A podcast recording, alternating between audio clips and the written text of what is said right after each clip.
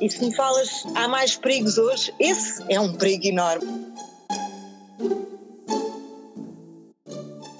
Sei lá, nós fazíamos 30 por uma linha, eu andei à boleia por todo, todo, todo o lado, com pessoas que eu não conhecia lado nenhum, uh, outro, outros perigos, mesmo em relação a, aos próprios consumos. Que se educa para, para a responsabilidade e para o pensamento fazendo, não é? Praticando dúvidas se eu era capaz de ser de outra maneira.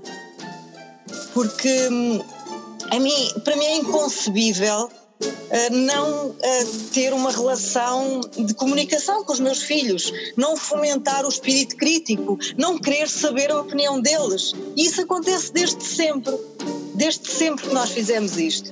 Eles sempre foram chamados a ter um peso enorme uh, nas, naquilo que implicava as decisões deles.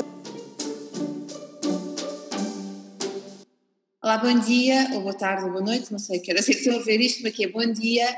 Sejam bem-vindos a mais este podcast de conversão no YouTube. E hoje vamos estar a falar com a Alexandra da Neneco, foi assim que eu te conheci, mas também do projeto 1%, enfim, mas eu vou deixar as apresentações para ti. E só para dizer que o título do nosso podcast de hoje é Adolescência, Sex, Drugs and Rock and Roll, portanto Toca a rolar, Alexandra, passo-te a palavra, faz-me a tua apresentação para que toda a gente aqui te conheça. Então, olá, obrigada Magda por este, por este convite, que, como eu já te expliquei, é a primeira vez que eu faço uma coisa destas, portanto peço a compreensão de todos para a minha inexperiência. Vou ser eu... muito contente que tenhas aceito o convite e que a tua primeira vez seja comigo. Bem, eu tenho 45 anos um, e, e, vivo, com, vivo com o meu namorado sempre, que é o pai dos, do, dos, dos, meus quatro filhos. Uh, nós estamos juntos, há, estamos juntos há séculos, somos daqueles namorados de liceu e um, começámos a, a, a, namorar mesmo muito, muito cedo. E o Nuno Rafael é músico, já na altura era, ele uh, começou a tocar profissionalmente antes dos 20 anos, tinha 19 anos, quando ingressou uma banda punk rock, que era uma banda profissional, os Pesticida, e, um, e desde então uh, que, que, sempre foi músico, hoje toca com, com o António Zambus, com o Sérgio Godinho, tem o, o projeto Deixa o Pimba em Paz, é produtor, e nós sempre estivemos juntos nesta neste, neste processo todo, já lá vão mesmo muitos anos. No decorrer de, de, destes anos tivemos quatro filhos. Uh, eu comecei a trabalhar também muito cedo e nós fomos viver juntos uh, em 95. Eu tinha 21 anos, ele tinha 24 ou 25 e um, passado cinco anos nasceu a nossa primeira filha, a Rita, nasceu em 2000. Eu tinha 26 aanos quando ela nasceu foi assim um acontecimento extraordinário na, nas nossas vidas, mesmo muito, muito, muito extraordinário. Foi uma descoberta incrível isto da, da maternidade, da paternidade. Uh, e passado dois anos uh, eu voltei a engravidar e uh, em vez de um tivemos mais dois filhos. Portanto, em, aos 28 anos tinha três, três filhas. eu tenho formação na área social e trabalhei 10 anos como, como assistente social.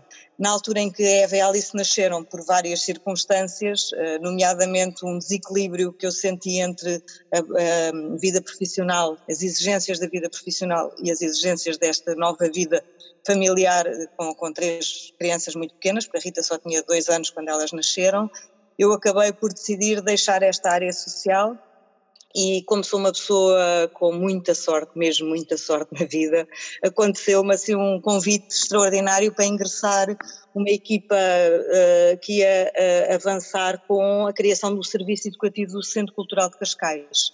Uh, essa equipa era uma equipa composta por, por, por pessoas de várias áreas, da educação, da, da, da arte, portanto era um projeto de, acima de tudo o CERN era a arte e educação, era um projeto de formação para professores, era um projeto de cultura, era um projeto absolutamente fantástico, quando eu tive o privilégio de trabalhar durante 12 anos e não só de trabalhar, como de fazer crescer as minhas filhas nesse contexto.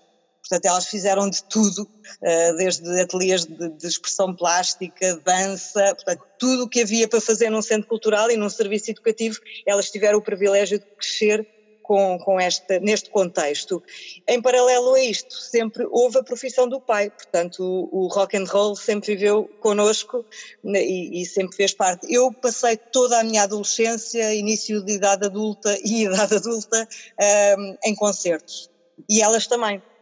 Uh, o Raul, uh, que é o nosso quarto filho, que nasceu 10 anos depois da, da Eva e da Alice, foi assim o nosso maior ato punk da vida. Uh, passado, quando já estava tudo a achar que estava tudo calmo e tranquilo, nós, bora lá, vamos outra vez começar tudo de novo.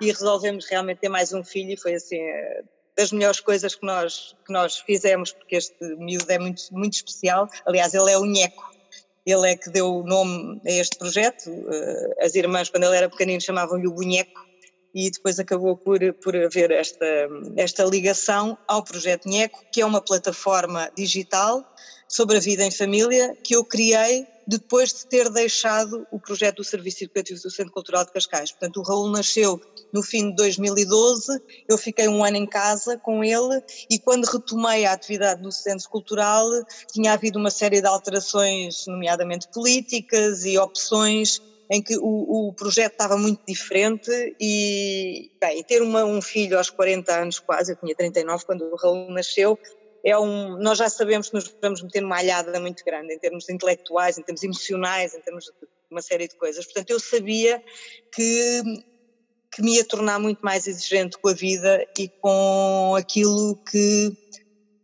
aquilo que era a minha ocupação do tempo. Eu sair de casa para fazer, para trabalhar em, num projeto tem que valer muito a pena. Isso foi uma coisa que eu senti porque uh, a importância que eu tinha a importância que eu tenho nesta família é, é muito grande e é uma prioridade evidente na minha vida. Portanto, eu trabalhar fora de casa, trabalhar num projeto, dedicar-me a uma coisa tem que valer mesmo muito a pena e tem que fazer muito sentido. E nessa altura eu senti mesmo isso. Uma vez mais tive muita sorte, porque uh, o projeto estava em reestruturação e convidaram-me, perguntaram quem é que queria na altura sair com todo aquilo a que tinha direito. Portanto, isso permitiu-me sair, criar o projeto Nheco, que tinha uma loja online de, de, brinquedos e de outros produtos, de autor, pronto, e a partir daí começar uma nova, uma nova fase, muito presente uh, em casa. Portanto, as minhas filhas na altura, portanto, o Raul nasceu quando a Rita tinha 12 e quando a Eva e a Alice tinham 10. Quando eu fiquei em casa, o Raul tinha 2, a Rita tinha 14 e a Eva e a Alice tinham 12. Portanto, houve aqui duas coisas fundamentais. Uma é viver o milagre da vida, não é? Com o aparecimento de uma criança em casa e este amor todo que aparece e que nasce numa fase em que elas estão a entrar na pré-adolescência. Uma fase de muita question, muito questionamento, muito, muita inquietação interna. E foi, foi extraordinário para elas hum, que muitas das questões que elas levantavam foram respondidas pela própria vida, foram respondidas pelo aparecimento deste irmão e deste amor, eh, pronto, absolutamente enorme. Portanto, houve aqui uma, uma conexão extraordinária e a vida encaminhou-nos também para essa, para, para essa coisa ótima que foi. O que nos ajudou muito essa, essa entrada na fase da adolescência. Uh, neste momento, a Rita está com 19 anos, o Raul faz 7 anos em dezembro e a Eva fazem 17 agora um, em setembro. Eu tenho 45, como já disse. O Nuno Rafael fa, tem 48, portanto faz 49 para o mês que vem e acho que a apresentação está. Ah, não, a apresentação está quase completa. Falta dizer que eu, o ano passado, também uh, uh, voltei a envolver-me num projeto que liga esta área toda, a área da arte e educação, a área social, que é, que é a Associação 1%, fui, eh, fui convidada para coordenar a Associação 1%, que é uma associação que trabalha na área do, do desenvolvimento da cidadania, da ativação da cidadania, de uma cidadania consciente e que trabalha muito a questão da educação das emoções. Portanto, tem, tem projetos em escolas, tem projetos em, em diferentes contextos. E foi assim também um grande amor na minha vida que apareceu há cerca de um ano e que neste momento é o projeto ao qual eu dedico mais mais tempo em paralelo, obviamente, com esta família eh, grande. grande. Eu costumo perguntar, tem quatro filhos, qual é o carro que tem, mas eh, não precisas responder. é preciso quase uma caravana. Olha uma coisa, vamos começar aqui pela, pelo início. Um, ser mãe de adolescentes e tu já passaste pela pré-adolescência das suas filhas. Uh, dizem que a adolescência vai até aos 25 anos, mas vamos, vamos, aquele, vamos nos manter ali naquele conceito que todos nós temos na cabeça que são os 18 anos, não é?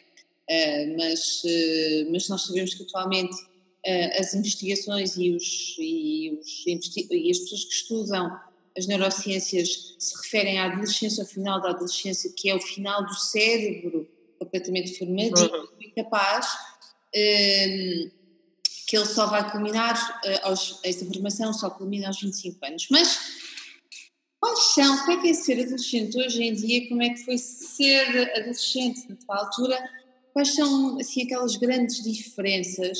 Toda a gente fala sobre isto, ah, hoje em uhum. dia uh, os miúdos já não são como antigamente, mas vamos ver aqui realmente, de facto, quais são as grandes diferenças, porque parece-me, e nós já tivemos esta conversa e pensei que vimos falar sobre isto, que as diferenças que nós falamos diariamente à mesa uh, uns com os outros não são realmente as diferenças que interessam, não é?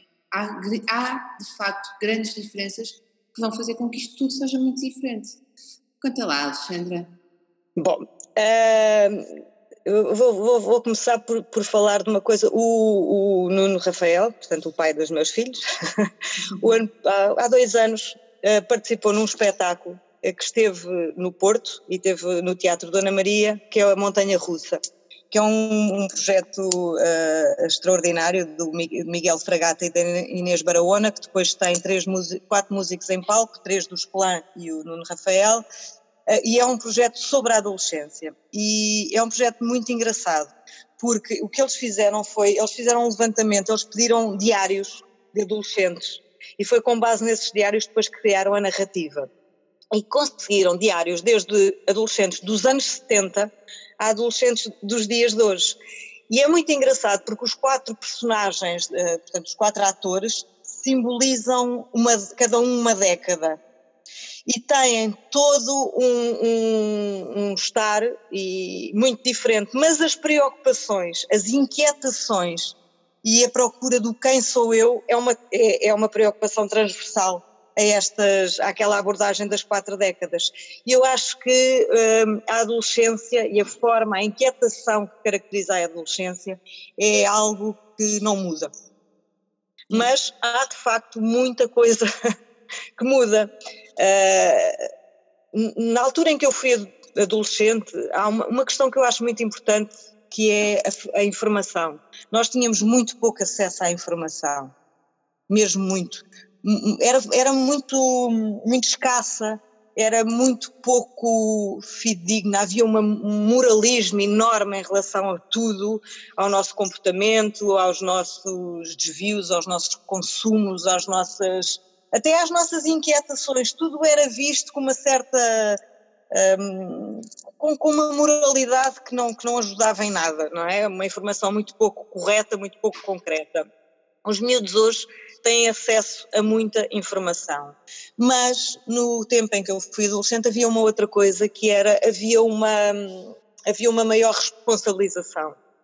Nós éramos mais responsáveis por nós, pela nossa liberdade, que era mais limitada. Portanto, se calhar havia um equilíbrio maior entre a liberdade e a responsabilidade com que ela era vivida.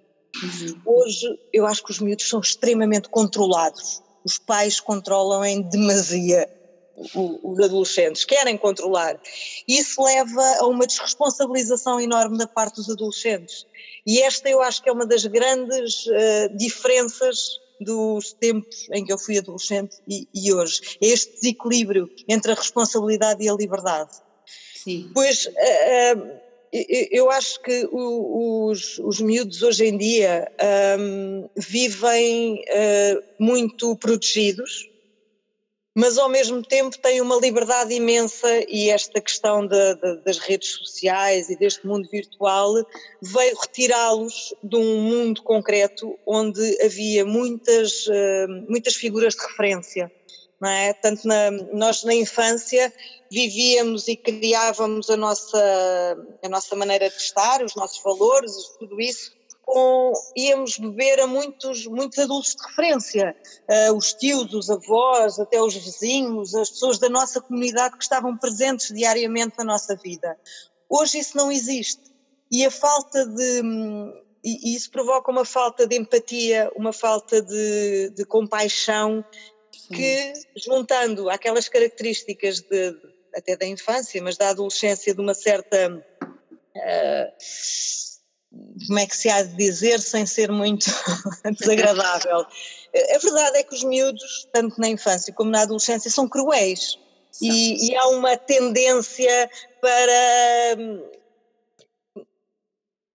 para usar o outro com um certo escárnio e, e, e os problemas do bullying e os problemas da, da desvalorização que eles próprios sentem eh, é muito potenciada por esta falta de referências afetivas e por esta hum, vivência tão superficial que uh, este mundo virtual uh. Portanto, eh, todas estas diferenças uh, existem. Depois encaixam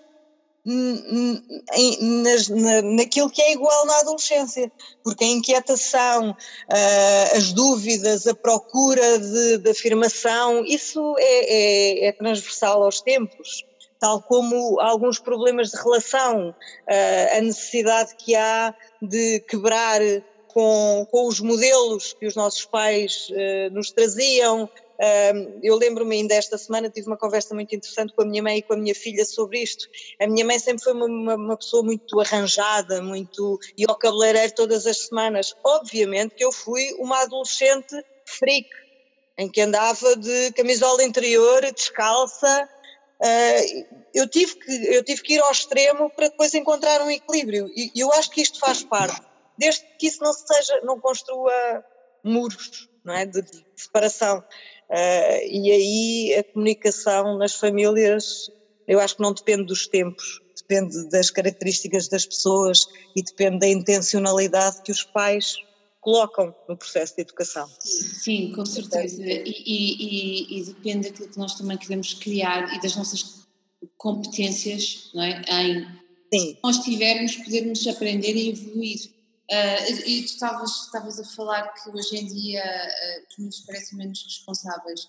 Nós trocávamos no outro dia estas, esta. Conversávamos sobre isto, tu e eu, e eu lembro-me, e penso muitas vezes nisto, eu lembro-me de dizer aos meus pais que ia a Santa Catarina, à Rua de Santa Catarina, que é a Baixa do Porto, uh, e que ia apanhar os 73, acho que era o apanhava para o autocarro. Lá eu. E dizia que horas é que estava em casa, portanto eu sabia que horas é que havia e não estava atrasada. Não havia atrasos e não havia telemóveis. E não havia esta coisa de se ligar para casa, de dizer, havia cabines telefónicas, mas ninguém ligava Sim. para casa a avisar. É? Um, e os nossos pais, ou pelo menos os meus pais, não, não creio que se questionassem onde é que eu estava. Não é? Eu, eu dizia que até podia não ir, até podia ir para outro lado qualquer. Mas a verdade é que uh, nós fazíamos por merecer essa responsabilidade é esse tal equilíbrio, não é? Não é esse tal equilíbrio que tu falavas. E hoje nós podemos fazer eh, videoconferências se quisermos saber o que é que os nossos filhos estão a almoçar, à hora do almoço, onde é que eles estão, mas temos uma menor sensação de controle. Achamos que temos. Primeiro, achamos que temos que controlar, mas a sensação de controle, não sei se, se estás de acordo, uh, é menor. Ao mesmo tempo, eu acho que. Uh, há esta noção de que há mais perigos hoje em dia do que havia antigamente. Então, isto tudo embrulhado, passo da bola, o que é que tens de... É, um, pronto, focando-me aí nessa, nesse último ponto que tu referiste, a questão do perigo. Eu, eu não, não sei se, se há mais perigos hoje, porque, quer dizer, se nós formos a pensar, é o que tu estavas a dizer, não é? Nós saíamos de manhã, voltávamos às vezes à noite, uh, os nossos pais não faziam a menor ideia de onde nós andávamos. Eu vivia muito longe da minha escola, muito longe da minha escola, e era como o capuchinho vermelho, não é? Obviamente que ia para a floresta, não ia pelo, pela, pelo caminho que mais longo. Uh, havia uma série de perigos. Uh, e nós vivíamos com isso, se calhar pesávamos muito uh, o perigo. Eh, eu, eu lembro-me de me meter em, em, em alhadas, muitas vezes, mas umas alhadas sempre na minha cabeça eram controladas.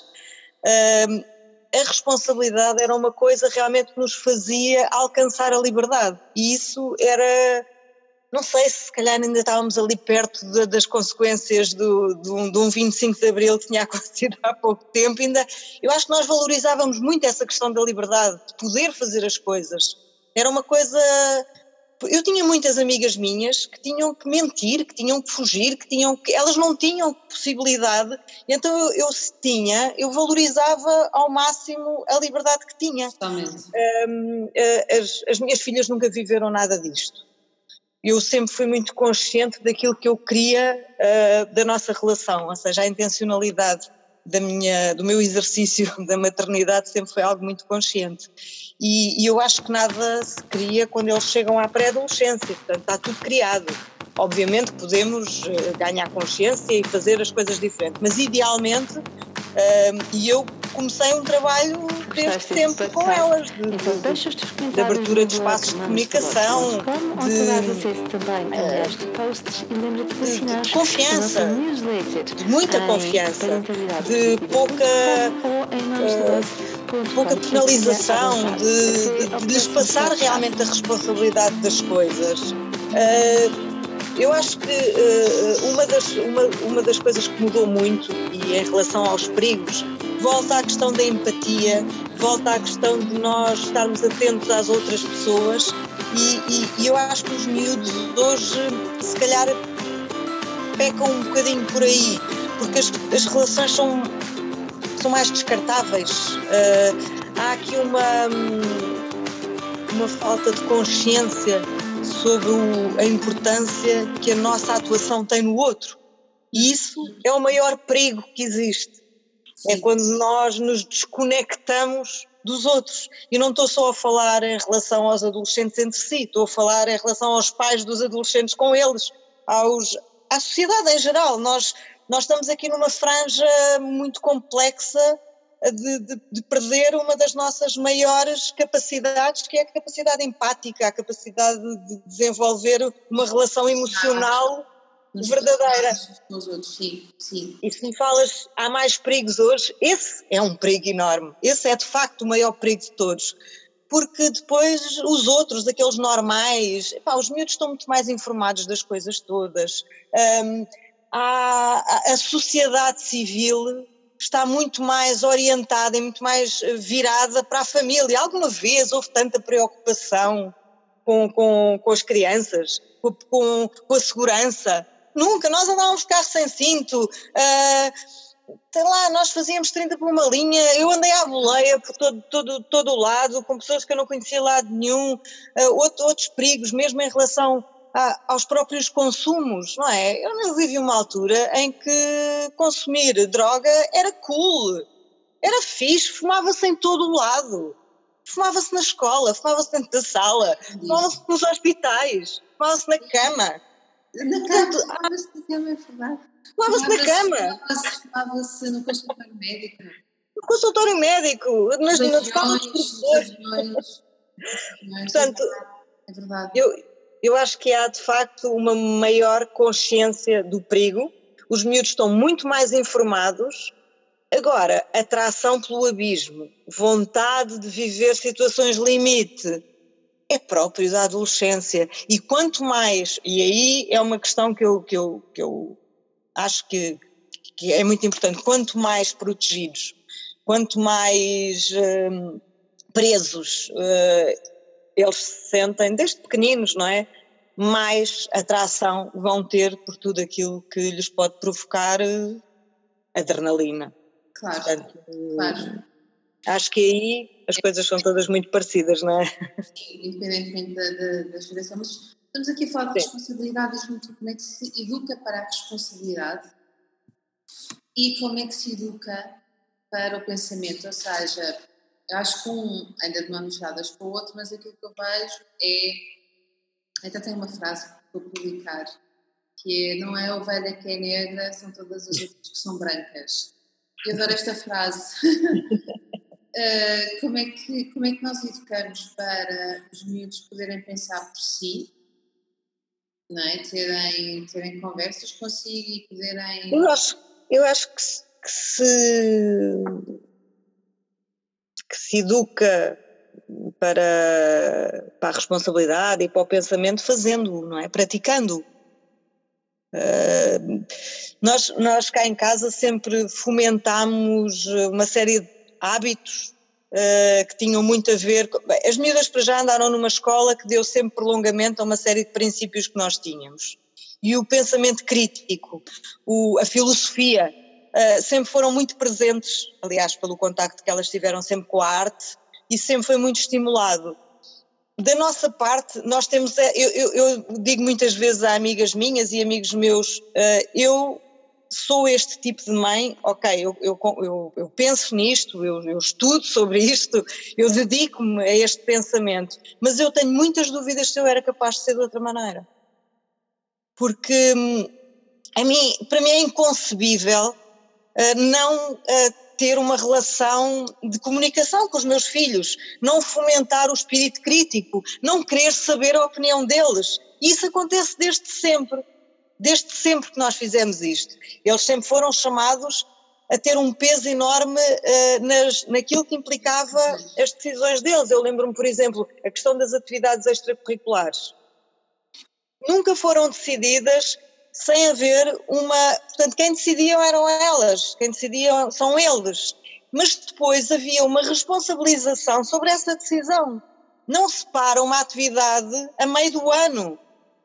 Por exemplo, a menos que haja uma situação qualquer limite, mas só porque não quer mais, não. A responsabilidade é qualquer coisa que se fomenta, que se, que se alimenta, é como a criatividade, é como, são coisas que se alimentam diariamente e não é algo que está externo, não é algo exterior a nós. Nós não podemos ser criativos. Nós não podemos ser criativos no nosso trabalho, nós temos que ser criativos na nossa maneira de pensar, na nossa maneira de existir. E eu acho que essa é a melhor forma de querer passar alguma coisa aos nossos filhos, é sê-lo, é, é, é, praticando, não é? E, este modelo que nós usamos, modelo entre aspas, não é? Na adolescência atingiu assim, o rubro, como podes imaginar, não é? Porque, por, vou dar um exemplo, eu escrevo, eu escrevo muitas vezes no, no, no projeto NECO sobre isto, uh, que é eh, nós não queremos nem nunca quisemos mandar nos nossos filhos, é qualquer coisa que nós temos mesmo muito esclarecido. Eu não quero mandar nas minhas filhas, eu quero lhe dar todos, nos meus filhos, Raul é mais pequeno, às vezes está um bocado fora deste quando eu falo das filhas, é porque elas já estão num, num estádio um bocadinho mais avançado. Eu quero lhes dar todas as ferramentas para elas decidirem, para decidirem em conformidade com aquilo que elas acreditam, que pode não ser o que eu acredito, mas eu tenho que estar preparada para isso. Um exemplo, houve uma altura ali, não sei em que ano elas andavam, mas andavam uma vida eh, social muito intensa, muito intensa, e tinham um pai três festas no mesmo fim de semana. E uh, uh, as do meio, portanto a Eva e a Alice, vieram-me pedir uh, para eu dizer a quantas festas é que elas podiam ir. E eu disse que não fazia a menor ideia. Portanto, elas é que tinham que decidir sobre isso. Se bem que, e aí dei os meus argumentos, estamos a meio do ano letivo. Se vocês vão sair na sexta-feira e no sábado, e, e um à parte, estas saídas implicam chegar a casa tarde. Portanto, chegar a casa na altura, sei lá, às duas da manhã. Vocês vão ficar cansadas, vocês vão ter uma semana, não vos vai correr assim tão bem. Por isso, vejam, se calhar conseguem priorizar uma festa em vez da outra, e elas, não, mas não, mãe, mas diz, diz. Portanto, elas queriam passar para mim essa, hum, o peso da decisão. Porque é muito mais fácil se eu dissesse: não, não, vocês só podem ir a uma festa e é na sexta-feira que é para terem tempo de descansar. Está resolvido. Por mais, a partir daí eu tenho que investir em quê? Em desatinar com a minha mãe, porque só me deixei a uma. Sim, claro, e depois porque a festa de sábado é que foi boa, não é? Se não fazes isso, ela tem que investir na decisão. Mas há aqui um à parte, que era aí que eu queria chegar. Tu tens que ter cabedal para depois se elas decidirem ir às duas festas, aguentar e permitir que isso aconteça. E permitir todo o processo que vem a seguir. E não cair na tentação de, na segunda-feira, quando o despertador toca e elas não conseguem quase levantar-se, dizer: Vês, eu avisei-te, porque aí perdes toda a credibilidade. Portanto, se isso acontecer, há que apoiar. Portanto, se calhar deixar dormir um bocadinho mais e levar até quase o pequeno almoço à cama. Eu sou muito da opinião que nós somos o exemplo e uh, questões como uh, a responsabilidade, a bondade, a disponibilidade, e essas, não, tu não podes, tu tens que ensinar fazendo, praticando, porque senão não é tudo uma tanga desgraçada, não é? E, e, e, é o que acontece muitas vezes, há uma incoerência muito grande entre o comportamento que alguns adultos têm e o comportamento que esperam que os adolescentes ou que os jovens tenham. Portanto, esta é aqui que, que a porca torce o rabo, muitas vezes. Nós muitas vezes exigimos aquilo que nós não praticamos. Totalmente, totalmente. E, e claro que vai, vai exigir sempre de nós a seguir, não é? Porque se tu uh, fazes com que os teus filhos tomem uma determinada, os deixas tomar uma determinada decisão, pode sobrar para ti. E tu tens que estar lá, tens de ter. Claro. Uh, tens que continuar a também. Exatamente. Obviamente. Né? E, podes, e, e, vais ter que lidar, se calhar, com a frustração deles ou com o cansaço deles e vais ter que lá estar. E claro. as lições de moral são a melhor forma de afastar as pessoas, não é? E, claro e de facto a responsabilidade. E, e, e eu não vejo. Hum, não vejo alguns pais a conseguirem fazer isso. Uhum. É, Agora lembrei-me de uma coisa, desculpa interromper-te, lembrei-me de na, no projeto Nheco, eu tenho uma rúbrica uh, que há muito tempo que não faço nada para ela, mas que eu adoro, e que foi criada por uma das minhas filhas, pela mais velha, pela Rita, porque ela estava em plena adolescência, aquele início, não é? Dos 13, 14 anos, 15, acho eu, e eu disse, oh, Rita, eu gostava muito de abordar estes temas, e ela disse, oh, mãe, por favor, achas que eu agora vou o quê? Vou falar sobre o que é que eu sinto, vou... E disse, ah, não, não consigo, mas se tu quiseres, eu posso convidar umas amigas minhas e nós temos uma conversa todas juntas. E foi assim que surgiu o muito pouco original nome, mas, mas, mas era o que era, que é o Fala Com Elas, uma, uma rúbrica que, que nós temos, fiz para aí uns três ou quatro, acho eu.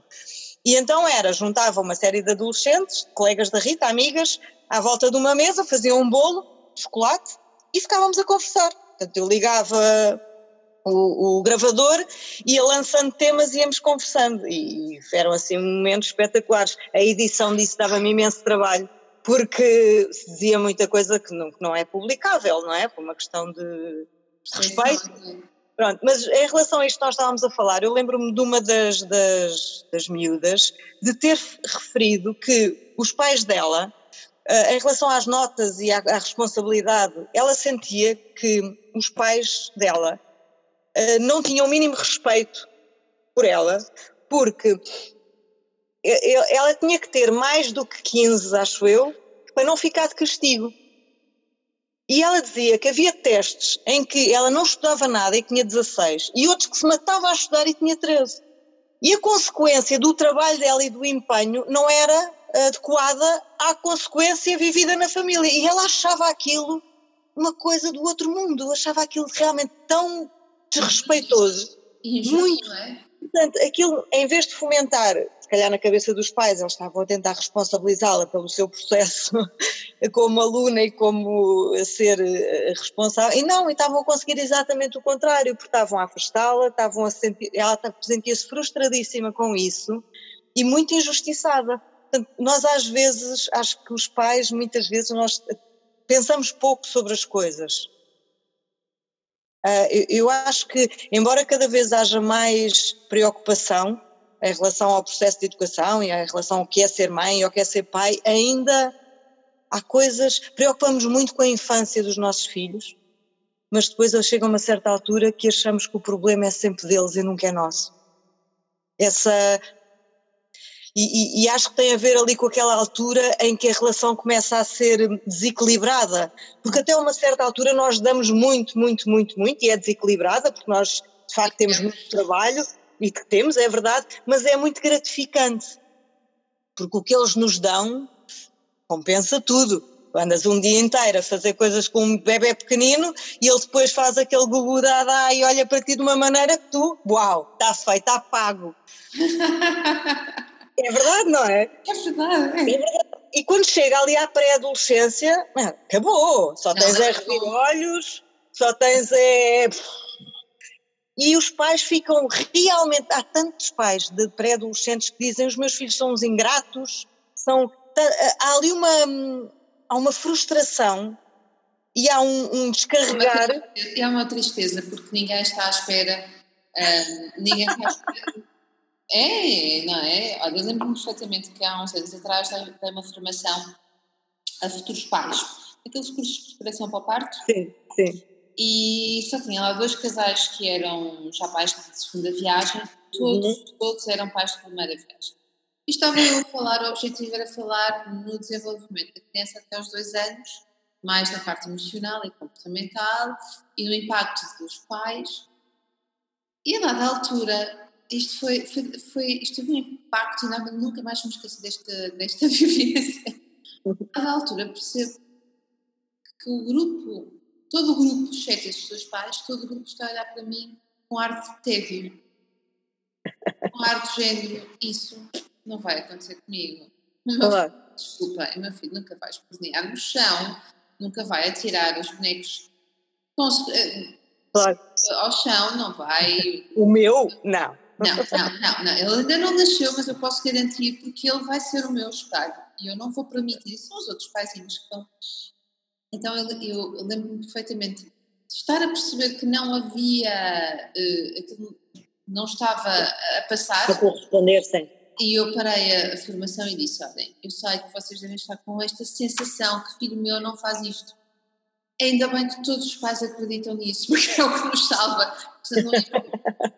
uh, mas tirem algumas notazinhas, porque pode vir a dar jeito. Guardem numa gaveta e no dia que o vosso filho. Uh, mandar para o chão no supermercado. Mandar para o chão no supermercado ou morder vocês vão ter, eh, não se vão lembrar do que é que foi aqui dito, mas tiverem essas notas, se calhar vai dar jeito. E, eh, e de facto é mesmo isso, nós temos que nos ir preparando para antecipar uma série de coisas. E antecipar uma série de coisas, deixa-me aqui, vamos, deixa-me fazer uma pergunta que é Sex and Drugs and Rock and Roll, que era o que nós... Sim. Não é? Uh, como é que tu, pais andam a falar sobre isto, sobre sexo, drogas e rock and roll, Uh, será que devemos falar sobre o nosso próprio percurso? Uh, uhum. O que fizemos? Como é que é? Até que ponto é que existe? Deve existir, não deve existir barreiras? Como é que é? Bem, uh, eu, eu acho que hoje se fala muito, mas muito mais desses temas do que se falava quando eu tinha a idade das minhas filhas, sem dúvida nenhuma. Agora, preocupa-me que o que é que se faz a tanta informação? Okay. Porque hum, há questões tem a ver com a, sexualidade explícita, até o acesso à pornografia, que Sabes hoje é. Ontem o Alvin, o Fernando Alvin, na prova oral, eu não sei com quem é que ele estava a falar, porque eu não eu só apanhei um bocadinho. E estava um, um, um inglês, era um inglês, estava a falar com ele, aliás, havia tradução, uh, e ele estava a dizer justamente isso: que o acesso, que não há problema nenhum na pornografia, dizia ele, não há problema nenhum. O problema está em os miúdos terem acesso à pornografia antes. Precocemente, não é? Antes da altura. Antes da altura, antes de terem dado um beijinho, antes de terem. É, é porque, porque fica tudo deformado, fica tudo deformado e compromete, compromete verdadeiramente a construção de conceitos que são básicos, ligados à afetividade, ligados à intencionalidade da relação Portanto, e estas são as coisas que eu acho que me preocupam verdadeiramente e que sempre me preocuparam em relação à sexualidade. E é o filtro e a ajuda que nós podemos ser para eles saberem encontrar a informação.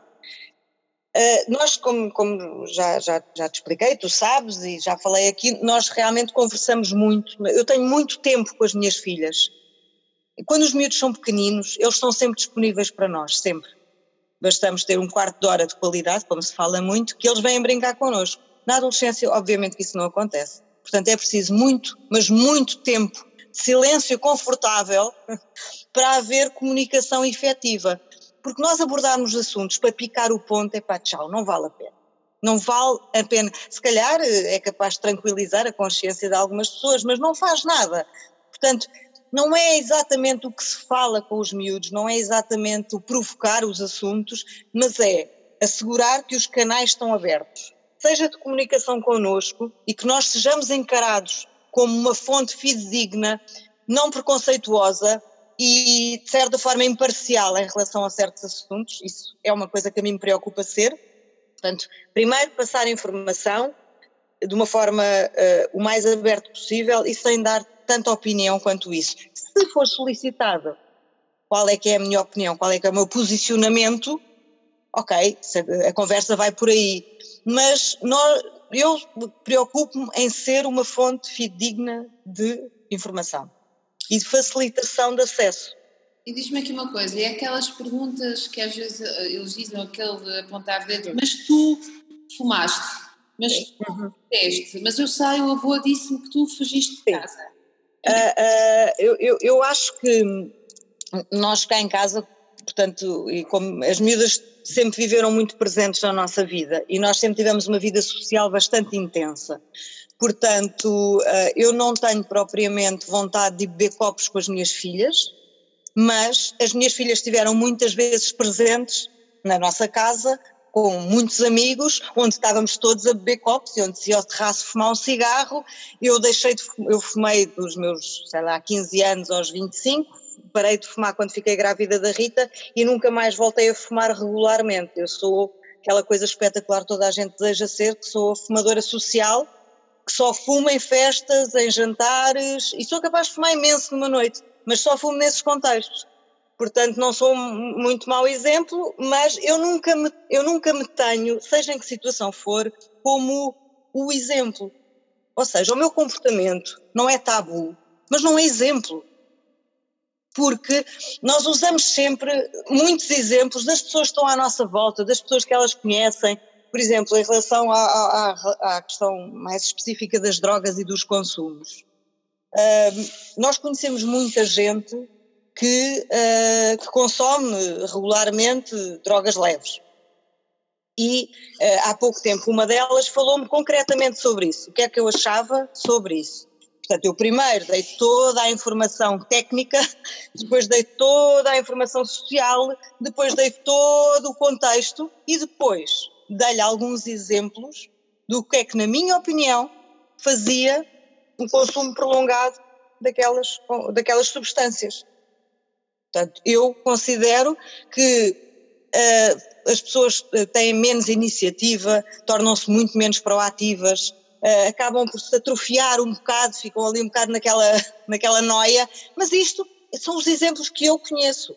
Se calhar há pessoas incríveis que têm este escape e que vivem com isso com outro, outro tipo de equilíbrio. Portanto, abrir o leque e não pegar em nós como o exemplo, mas isso só funciona se tu nunca fizeres isso. Ou seja, se tu és exemplo para uh, foste um aluno espetacular, não, uh, faz como eu que eu nunca não sei o quê, eu nunca me atraso, eu nunca, portanto, se tu estás sempre a, a, a passar aos miúdos, tu és o supra-sumo da barbatana, tu és um exemplo espetacular, claro, se eles te forem perguntar se fumaste, tu ficas naquela.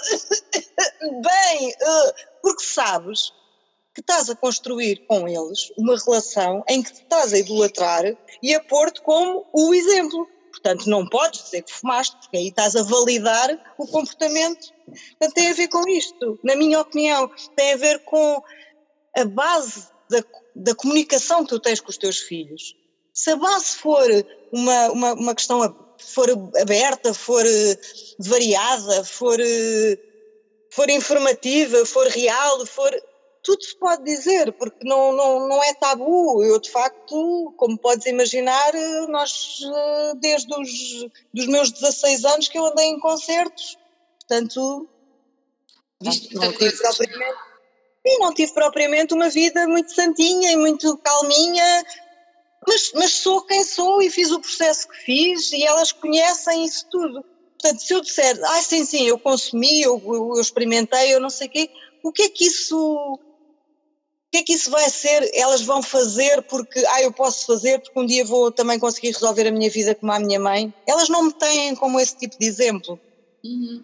Cada caso nós, nós insistimos muito no cada caso é um caso, cada pessoa é um. É uma circunstância. É uma circunstância de tanta coisa, portanto, nenhum de nós é, é o exemplo, nenhum de nós é a referência. Ah, pronto.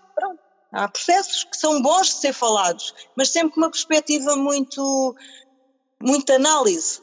Lá está o tal espírito crítico, quando perguntavas como é que, como é que a responsabilidade e o pensamento, como é que se educa, é assim, é fazendo, é exercitando, Uh, eu acho que tem muito a ver, é, vamos voltar ao mesmo assunto, que é a intencionalidade, qual é a nossa intenção naquilo que nós fazemos, qual é no... que intenção é que nós colocamos na comunicação com os nossos filhos, que intenção é que nós temos quando damos ou não damos uma informação.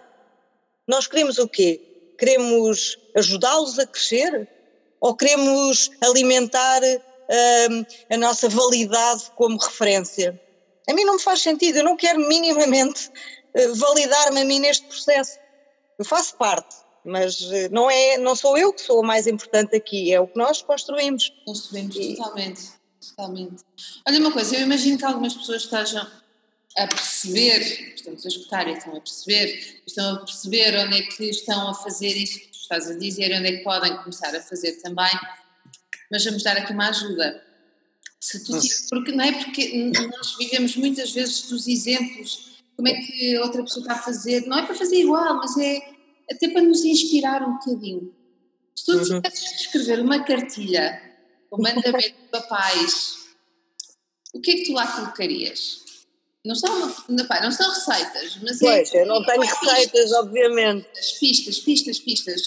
Uh, até pode ser uma pista que alguém vá pegar nessa ideia e dizer: Olha, uh, isto acabou de me dar uma ideia para outra coisa completamente diferente. Porque é okay. o, o, Sim, pronto, é obviamente que receitas é qualquer coisa que não, que não, que não me assiste, não é? Nem para mim própria, quanto mais dar. Aliás, eu sou extremamente indisciplinada e, e não, não, não conseguia realmente pensar muito nisso. Mas o que, o que, eu acho que posso referir são, são princípios, não é? Princípios fundamentais, uh, que eu acho que são importantes na minha, no, no meu exercício, na, na, minha existência e como pessoa e obviamente no meu exercício como mãe, não é? Na minha prática como mãe. Isso que, que cruzam-se muito, porque um, a maior parte das, das coisas são para todos, não é? São com a relação com as pessoas que nós amamos. Uh, eu acho que há, há uma coisa que, que resume uh, tudo, que é nós tratarmos os outros exatamente da forma como gostamos de ser tratados. E, e isso, há muitos anos, li o livro do o Berrame Mucho, do... Berrame Mucho, do Gonzalez. Sim, sim, do Gonzalez, exato. E eu, eu achei extraordinário, uma, uma, forma como ele punha algumas questões, que era, ele, ele, ele hum, caracterizava, um, uma, uma, exemplificava uma situação. Chega-te mais perto. Dos intervenientes. Uh, Desculpa. Isso, Deixaste-me ouvir. Deixaste, ficou longe. Repete, okay. não, não dá para perceber. Ele, ele tinha, achei muita piada a forma como ele às vezes usava um exemplo, mas só dava a idade dos, dos intervenientes no fim. Uhum. E tu partias sempre do princípio que estavas a falar de crianças e depois não, não estavas. Ah, e lembro-me de um extraordinário que ele deu, vou tentar ser rápida, que, que era uma, uma criança que estava a brincar no parque uh, com três coisas, uma bala, um balde, uma pá e uma bola, e chegava um outro miúdo e começava a brincar com uma das coisas dele. E ele tirava-lhe e ele começava com a outra, ele tirava e ele começava com a outra. E às tantas a mãe, a mãe do dono das coisas, entre, uh, pronto, ia ter a sua intervenção a dizer, oh, Raul, porquê é que não emprestas as coisas ao menino? E a outra mãe dizia, não, não, mas ele também é que não pode usar sem pedir. E, e ele ia fazendo comentários do género, somos a única espécie em que... Uh, um, a mãe não defende a cria, ou uh, se as grandes potências não, não, não tivessem intervenção, as pequenas nunca entravam em guerra. São uns comentários para que eu acho que é um sentido de humor extraordinário. Mas em paralelo a isto, então, portanto, os miúdos depois acabaram os dois de castigo e as mães uh, muito zangadas cada uma com o seu filho. Em paralelo a isto, ele põe outra questão, que é tu estás sentada num banco de jardim, estás a ler o jornal, tens a tua mala ao lado com a chave do carro e com o telemóvel. E eu chego, sento-me ao teu lado tira o teu telemóvel da tua mala e começa a mexer. E tu ficas, uau, o que é isto? Tiras-me o telemóvel da mão, o teu jornal e começa a ler. E tu tiras-me o jornal da mão. E eu começo a chave do carro e passa um polícia e tu dizes, olha, desculpa, esta senhora está-me a incomodar, está a mexer nas minhas coisas. E ele diz, ah, ah, ah, então não sabe que tem que emprestar as coisas aos outros. Opa, eu acho isto delicioso, porque é o sentido do humor. Nós fazemos isto tantas vezes, tantas vezes. Portanto, eh, esta questão de tratar os outros como gostamos de ser tratados, ou olhar para o outro numa na perspectiva dele e não desvalorizar as questões das crianças não é que nós não tenhamos que ajudar os nossos filhos a chegar a certos comportamentos, mas pensar nisto, portanto, ter este filtro na nossa cabeça, acho que isto é uma é, é, é super para importante. Tudo, para tudo, para tudo. Para tudo. É para todas as idades. Isto leva-me para outra questão que é o calçar os sapatos do outro, não é? Assim, aquelas máximas de, de vida que nos permite sempre ganhar muito com isso, não é? Permite-nos criar empatia, permite-nos de facto olhar para uma coisa noutra perspectiva, tentar compreender a realidade do outro, tentar quase sentir o que o outro está a sentir, fazer sempre esse exercício de, de nos abandonarmos das nossas eh, certezas, das nossas ganhamos sempre muito com essa, com essa atitude, não é? Essa, e que isto também é, difícil, é extremamente difícil. Eu acho que estas coisas são todas muito difíceis. Outro ponto que eu, que eu, que eu me lembrei é a questão do evitar as expectativas. É dificílimo. Muito. É das coisas, para mim, é das coisas mais difíceis que há. Mas é aquilo que te permite usufruir melhor do presente. Ah, que tu estás a viver naquele momento. Sem dúvida, sem é, dúvida. Para mim, pessoalmente, é das coisas mais difíceis que existe não criar expectativas em relação, seja o que for, em relação às pessoas, em relação às situações, em relação a mim própria. É um exercício muito tramado, mas, mas acho que é importante investir nessa, nisso. Depois, aquilo que nós já falámos, que é a, a, o equilíbrio, não é? Aquela procura constante do equilíbrio entre a responsabilidade e a liberdade e, e, e transpondo sempre isto para o meu exercício aqui em casa, de mãe, de adolescentes, eh, este tem sido um, mesmo aquela, é uma pedra de toque.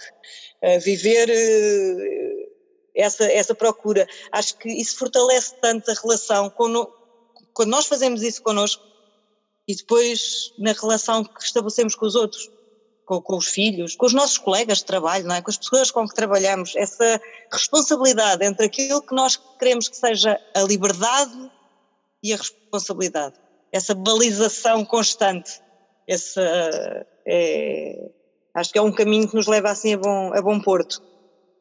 Depois, e, e, eu escrevi aqui algumas coisas, estou a olhar para, para a minha cábula, já me tinhas falado neste, para mim foi difícil encontrar estes ditos mandamentos.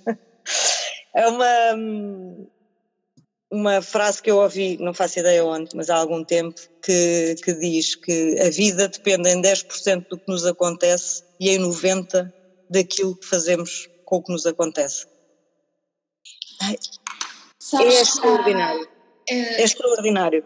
Sabes que hum, o meu primeiro livro, Crianças Felizes, começa com uma frase que eu até dizia qualquer dia tatuava aqui que diz assim: há, há uma série de frases que eu iria tatuar. Uh... mas pronto, põe em livros e vão ficando faladas em livros. Mas Exato. a frase não é minha é do, do Sartre, ele diz: não interessa aquilo que fizeram de nós, interessa sim aquilo que nós fazemos, como fizeram de nós. Como fizeram. Vai, vai, vai dar ao mesmo. Não é? Vai, vai dar ao mesmo. mesmo. É a questão da responsabilidade. Tu, tu perante isto, tu assumes uma responsabilidade sobre ti que, por um lado, é altamente libertador. Então não é? Então é, não é? Parece, parece que estamos aqui a contradizer-nos, porque é, pões o peso em ti, mas é tão libertador, é tão bom e, e, e, e para mim ajuda-me a lidar com questões. Eu tenho uh, quatro filhos que são todos, obviamente, muito diferentes entre eles e quando, eu acho que acontece sempre, mas especialmente quando temos assim eh, mais filhos, um, não há, e não há filhos preferidos, mas há, sem dúvida, filhos com os quais nós temos mais afinidades. E facilidade. Mais facilidade de relação. Pronto. E uma das coisas que eu tenho muita dificuldade de relação é com o negativismo. Com, com pessoas negativas, com pessoas que olham sempre para o copo pelo lado mais vazio. Tenho mesmo muita dificuldade em viver com isso. Irrita-me. E, e, esta frase tem-me ajudado muito a, a ajudar quem é assim. Em vez de me irritar com a situação e não ajudar nada, não é? Porque, obviamente, quando nos irritamos, não ajudamos nada. Uh, passar esta, um, passar isto em, em, assuntos muito concretos, é? Dar o exemplo.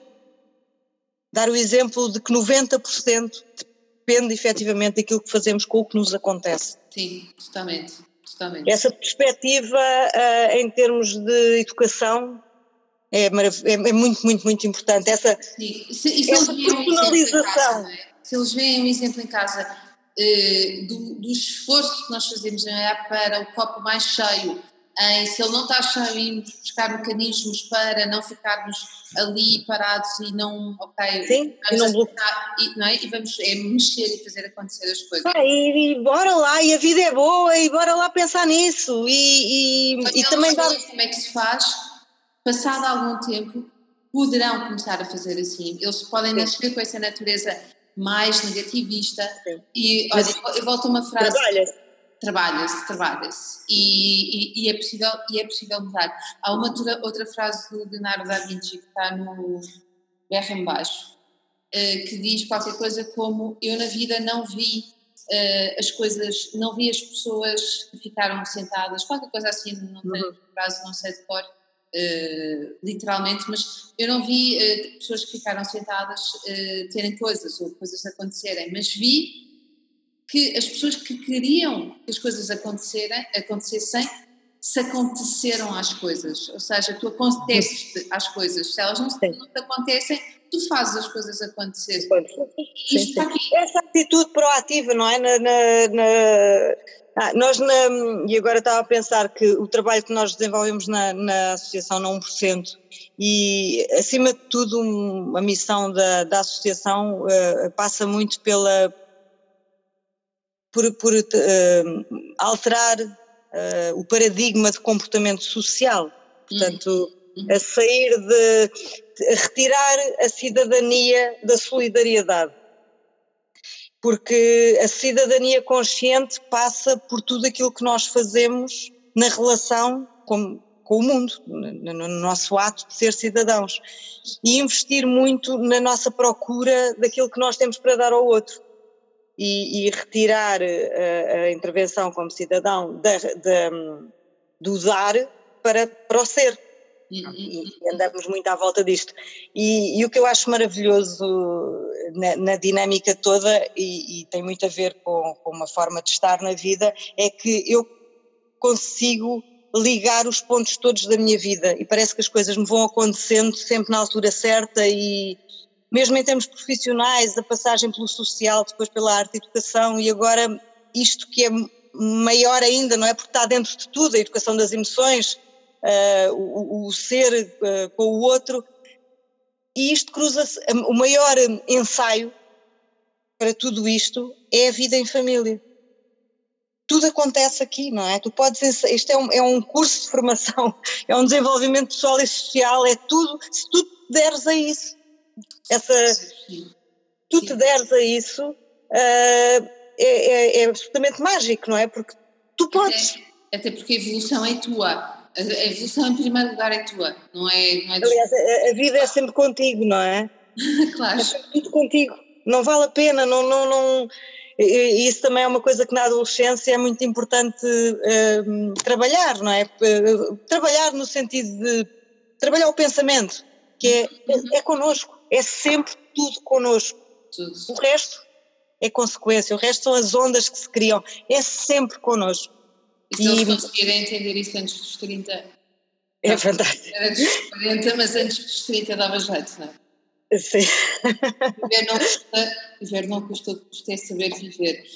Uh, Alexandra, vou-te pedir para contares Sim, sim. Uh, ainda naquela questão dos, dos, dos mandamentos, ou aquelas sim. questões. Uh, uma coisa que eu aprendi, aprendi, e aí foi mesmo, acho que no, foi no mesmo no, no, com a maternidade e com a relação com os meus filhos, uh, é ouvir com uma verdadeira disponibilidade, mas sem me preocupar em ter uma resposta.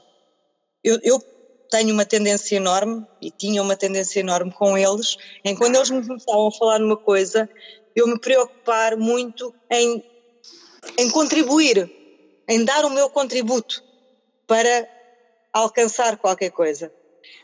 E, e, comecei a perceber que não era isso que eles procuravam. Não é isso que nós procuramos quando comunicamos afetivamente emocionalmente com o outro. Nós não queremos que nos deem pistas, respostas, opiniões sequer.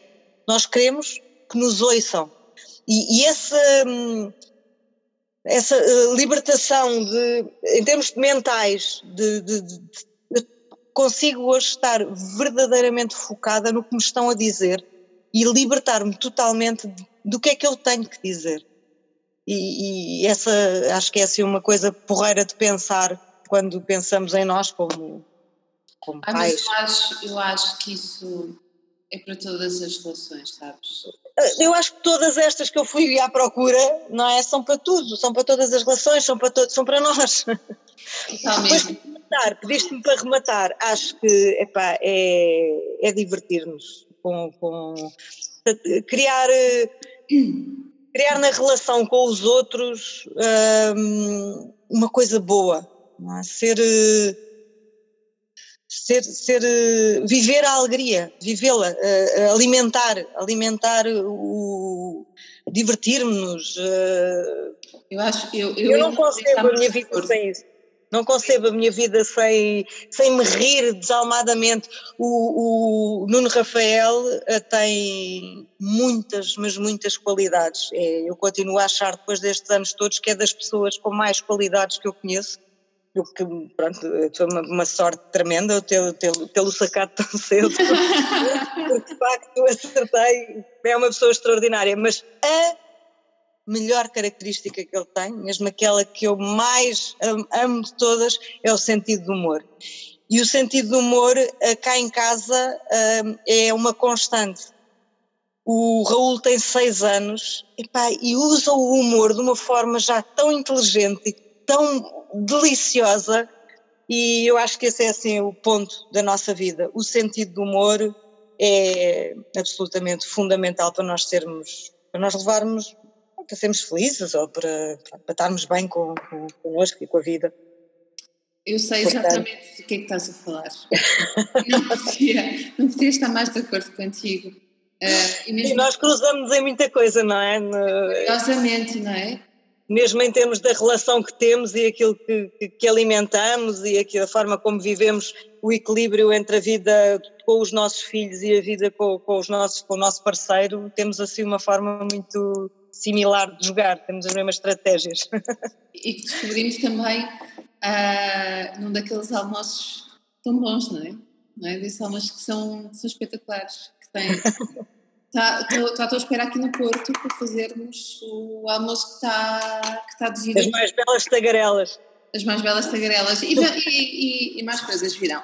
Olha, uma coisa, um, só, para, só para, para rematar, eu acho que este, este, este podcast, este vídeo que irá para o, para o YouTube vai ser de facto muito. Uh, vai ser de grande auxílio Uh, não só pelas dicas, mas mais por uma coisa que ficou, para mim ficou ao longo de toda, de toda, de toda esta nossa conversa, que é aquilo que nós desejamos, a tal intenção que nós desejamos trazer para as nossas relações, sobretudo para as relações com os nossos filhos.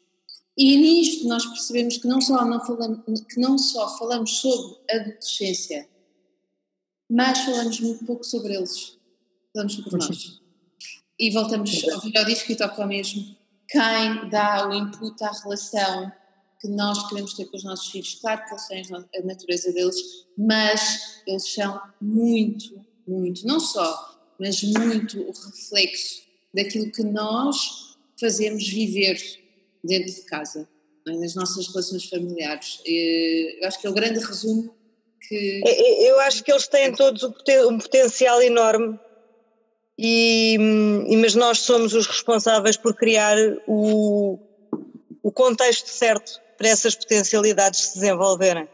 De facto, a responsabilidade é nossa, nós é que somos os adultos e nós é que temos mesmo essa responsabilidade de criar as condições para eles poderem desenvolver-se em conjunto connosco, sem dúvida nenhuma. E participativos e responsáveis e com liberdade e tudo aquilo que nós esperamos de seres humanos de jeito, não é? De, dos nossos filhos e de seres, que serão, que têm que ser, deverão ser seres humanos de jeito, de jeito, participativos, não é? Tudo aquilo uh, participem plenamente, cidadãos, cidadãos conscientes, que sejam. Tirem prazer da, da sua existência nem mais. Terem prazer na relação com o outro, que se respeitem e que respeitem o outro na mesma medida. Acho que é muito por aí, mas sem dúvida que nós somos, somos exemplo sempre. Nós, eh, eu lembro-me quando comecei a trabalhar na área de educação, eh, de, de uma das minhas mentoras dizer sempre quem é educador é educador sempre. Uh -uh. E quem é mãe, é, é, pai, é educador sempre. Nós somos sempre exemplo seja com quem for que nós nos cruzamos na vida. Ah, olha, olha, olha outra frase aqui para tatuar. olha outra frase que diz que é, o, é há uma frase que diz é assim não está nenhum não, tá, tá, tá, por acaso está mas não vai com, com grande destaque, diz a mão que embala o berço é a mão que governa o mundo e essa mão é de todos nós, independentemente de sermos pais, eh, educadores, tios. É o tal 1%. É o tal 1%. É o tal 1%. É, é, é a forma como nós estamos no mundo, a forma como nós queremos estar no mundo. Essa responsabilidade e essa liberdade também, não é? De, tu podes ser aquilo que tu quiseres, portanto, meu, uh, eh, um, ehm, leva isso a sério, não é? Leva a tua liberdade uh, a sério. Com é responsabilidade, é... com responsabilidade. Alexandra, estou à tua espera para mais um almoço aqui no Porto, para termos mais ideia para estas conversas jeitosas. Um, tem que ser aí. Diz? O próximo tem mesmo que ser aí, espero que seja muito em breve. Sim, se fez amanhã, avisa-me. Uh, foi um gosto falar contigo sobre este tema. Obrigada uh, também pela oportunidade, por esta primeira vez. Por esta primeira vez, acho que, acho que valeu mesmo a pena foi uma, um prazer fazê-lo contigo, porque, porque eu conheço a tua experiência, eu conheço o teu mindset e, portanto, acho que vai trazer grandes reflexões às pessoas que nos estão a ouvir. Comentários, partilhas, eh, sugestões, façam-me favor de deixarem na caixa onde estão a ouvir, no, na aplicação onde estão a ouvir, ou enviem-nos um e-mail para infoparentalidadepositiva.com. Eu vou deixar também as páginas da Alexandra depois nas caixinhas todas para poderem espreitar os projetos dela e vamos fechar, eu vou fechar este podcast, já volto aqui para a Alexandra para uma conversa mais particular. Gente boa, obrigada por estarem desse lado, uma boa semana uh, e até o próximo podcast.